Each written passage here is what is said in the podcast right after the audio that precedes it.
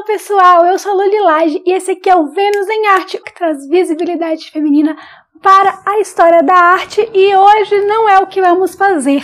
Nós começamos no último vídeo na série sobre as artistas pós-impressionistas, um movimento artístico que diz respeito a um período da história e eu falei que nós abriríamos uma exceção aqui no canal para falar de um dos principais pós-impressionistas franceses, Toulouse-Lautrec.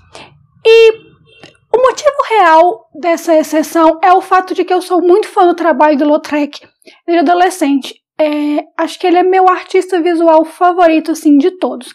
Mas eu também organizei esse vídeo de forma que a gente ainda consiga dar um pouquinho de visibilidade artística feminina, não de artistas plásticas, que é o que a gente faz aqui, mas pensando na temática abordada por Lautrec, que era um pintor da vida boêmia de Paris.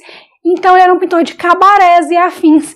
E a gente vai ver daqui a pouco que ele pintava mulheres, que também eram artistas. Então esse é um vídeo sobre a vida, a arte e as mulheres retratadas na arte de Toulouse-Lautrec.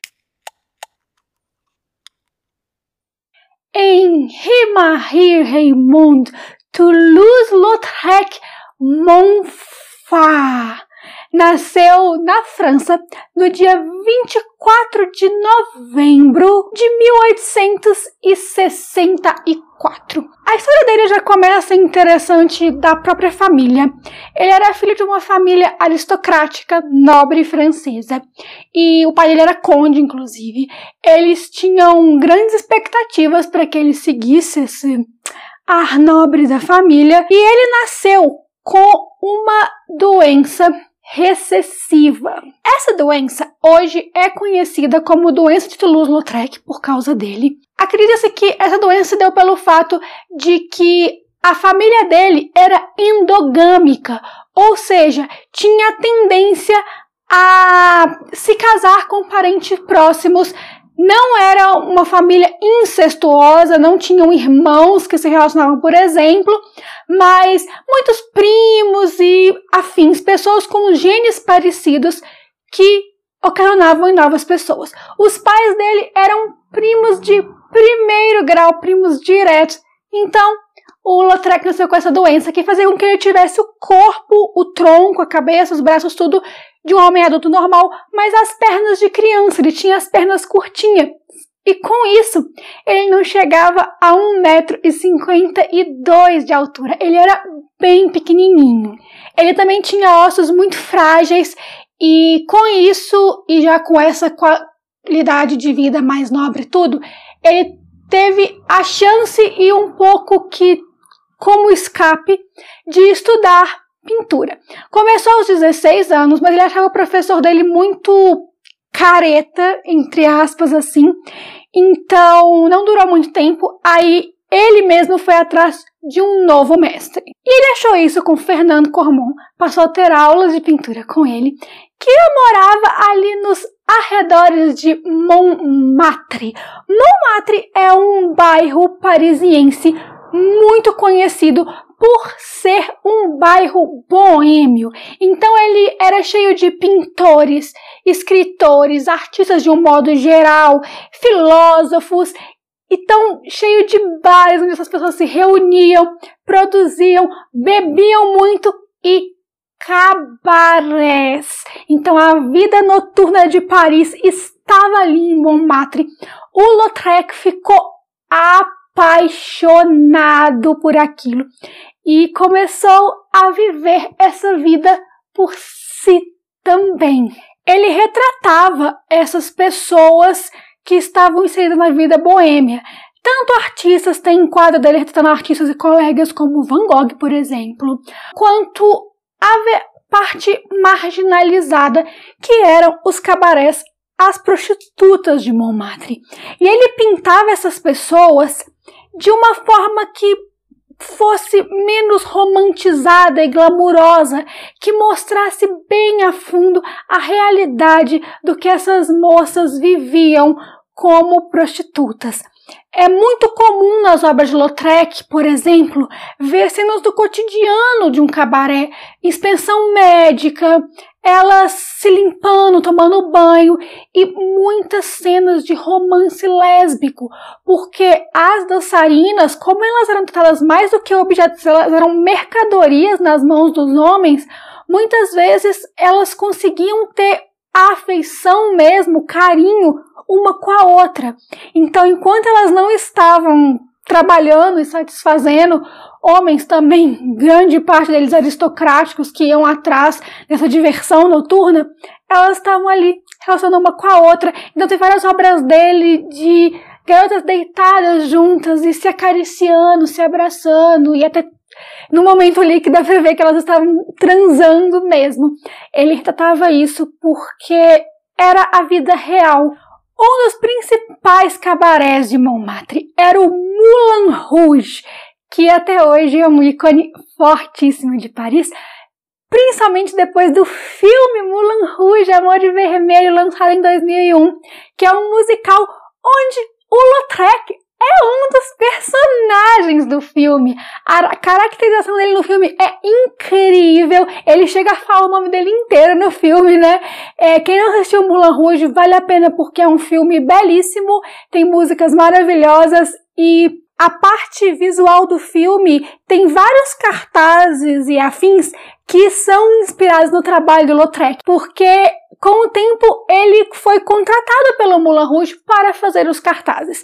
E isso é muito importante na história da arte porque o design gráfico começou a surgir daí, com cartazes do Lautrec, dessa vida boêmia e de outros artistas para também outros tipos de serviço, eles começaram a mudar a arte.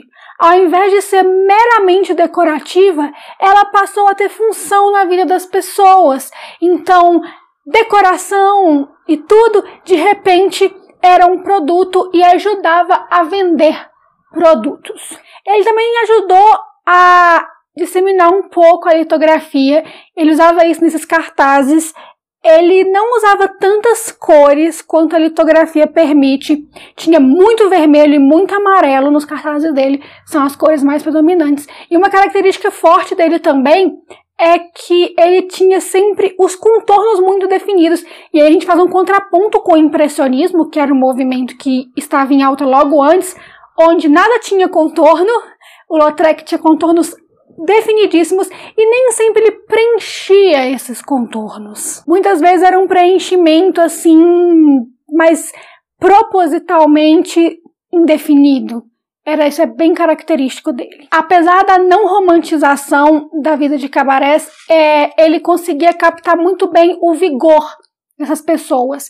Então são obras que por mais que mostrem uma realidade muito triste de pessoas que viviam uma vida porque não tinham outra opção, elas também conseguem mostrar essa alegria melancólica que um cabaré e principalmente o cancan tem quando a gente pensa nele de forma superficial, é só alegria, e quando a gente se aprofunda nessa realidade, é essa contradição presente numa coisa só. Além da Lito, é, vários dos cartazes dele também aparecem em pintura a óleo sobre cartão. Não era sobre tela, ele usava materiais um pouco mais baratos assim, para produzir bastante, não pintava muito paisagem, era realmente a vida da pessoa, o momentinho ali que elas estavam vivendo. Ele gostava de pintar pessoas. E essa vida de boemia, de bebida, de bordéis e tudo, uma hora cobrou ao Lautrec. É, ele teve problemas graves com o alcoolismo, inclusive existia um, uma bebida chamada terremoto que é atribuída a ele, que é metade absinto, que é fortíssimo e estava super em alta em Paris na época, metade conhaque batido com gelo, atribui-se a questão dessa bebida a ele, e também, além do alcoolismo, ainda tinha sífilis, já que ele estava se relacionando com as prostitutas. Com isso, e já pensando na doença daí que estava ele fragilizado, ele foi ficando cada vez mais deprimido, se afastando dos amigos, inclusive, ele meio que acabou causando a própria decadência. Chegou a ser internado num hospício, né, já que na época a reabilitação não era uma coisa tão humana quanto é hoje. E quando ele saiu, ele tinha pessoas vigiando para que ele não voltasse à vida boêmia, mas ele sempre voltava, ele não conseguia ficar longe. E isso foi agravando cada vez mais todos esses estados físicos e mentais que deterioraram a saúde dele. Em 1901, ele já não conseguia se locomover sozinho direito, então ele enfim deixou Paris porque ele não conseguia pintar, viver nada e foi morar no castelo onde a mãe dele ainda vivia.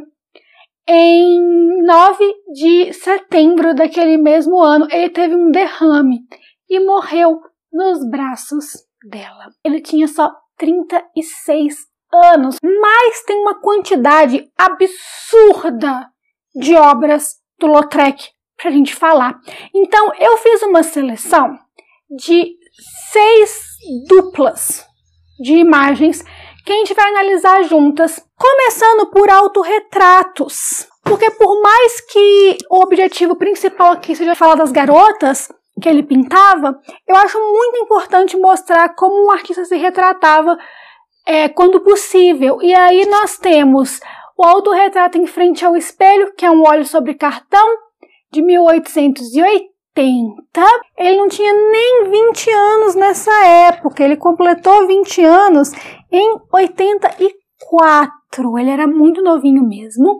Tem também um autorretrato caricaturado, que já é bem diferente, falando das vidas dos bordéis, dessas prostitutas. É, eu selecionei duas que mostram a essa realidade dura que elas viviam. Tem também Salão na Rue des Moulins, do mesmo ano. Nessa obra não tem nenhum casal assim explícito, mas olha como é que elas estavam sempre juntas e era um momento onde elas podiam ter algum carinho com alguém. Jane Avril, dois cartazes da Jane Avril, o amarelo e o vermelho, super fortes. O quanto que as linhas deles não eram tão preenchidas, que foi uma coisa que já foi dita aqui. Então essas obras elas mostram muito bem. A Jane Avril era uma prostituta, dançarina de cancan, que ficou muito famosa por causa dos cartazes do, que Lautrec fez dela. Inclusive, no Moulin Rouge, o filme tem um cartaz da Sabine que aparece nas cenas iniciais em que o, o cafetão dela tá negociando ela com um cliente. Quem assistiu o filme tem, sabe que cena é essa. E tem um cartaz da Satine que é claramente inspirado em um desses cartazes da Jane Avril. Yvette Gilbert foi uma cantora de cabaré e ela foi bem famosa. Ela chegou a cantar também fora de, de cabarés. Ela chegou a atuar em filmes mudos da época, rodou a Europa, ao ponto de ser agraciada pela Legião da Honra, assim como uma grande voz francesa. Então nós temos duas obras que retratam a Yvette no mesmo ano, em 1894, uma que é simplesmente Yvette Gilbert, parece que ela está posando na primeira, né? E é uma obra que é feita praticamente só dos traços. E Yvette Gilbert saúda o público. Lagoule, que em português é agulosa, era uma mulher chamada Louise Weber e ela foi uma das responsáveis pela popularização do cancan. Ela era filha de lavadeira, a mãe dela levava ela para trabalhar às vezes, e ela sempre gostou muito de dançar, Luiz. Então, ela tornou dançarina de cancan e ajudou a popularizar a prática. Nós temos dois quadros retratando ela de 1892, os dois. O primeiro é Lagoule chegando ao Moulin Rouge e o segundo é também no Moulin Rouge, é e sua irmã. Por fim, duas obras que não são realmente uma dupla. A primeira delas é de 1889, O Toilette. Essa é a minha obra favorita do Lautrec, que ela ainda tem um pouco de algumas características do impressionismo. A falta de contorno, a, os borrões de tinta para formar a imagem, essa imagem não muito definida, uma tentativa de retratar um momento específico. O pós-impressionismo é como se fosse uma evolução do impressionismo, então eles ainda tinham algumas coisas dessa desse período, desse movimento. Por mais que Lautrec não tivesse feito parte do impressionismo, a gente consegue ver uma certa influência do movimento nessa obra específica dele. Eu gosto tanto dessa obra que eu fiz um caderno dela. Tanto para mim quanto para minha loja, para o Expresso Rosa. Eu acho essa obra incrível. E por fim, Retrato de Suzanne Valadon. Retrato de Suzanne Valadon foi colocado aí porque ela era, além de modelo não só do Lautrec, mas de outros artistas, uma artista por si só, uma artista pós-impressionista. Ela tá até com uma bebida do lado, porque a Suzane teve problemas com o alcoolismo. Então, essa da Suzane foi uma chamada, porque ela vai ser nossa próxima artista aqui. Então fiquem ligados, porque retornaremos às nossas mulheres e às nossas pós-impressionistas com a Suzane Valadon, que um dia já foi modelo dele. Toulouse-Lautrec. Eu espero que vocês tenham gostado. Me fala o que vocês acharam dessa abordagem. Eu não pretendo tornar isso um hábito por aqui. Como eu disse, é, é um pouco de momento de fã que, que queria muito falar de um ídolo. Vamos conversar nas redes sociais, que são todas Lulilage. Vejo vocês na próxima. Bye, bye.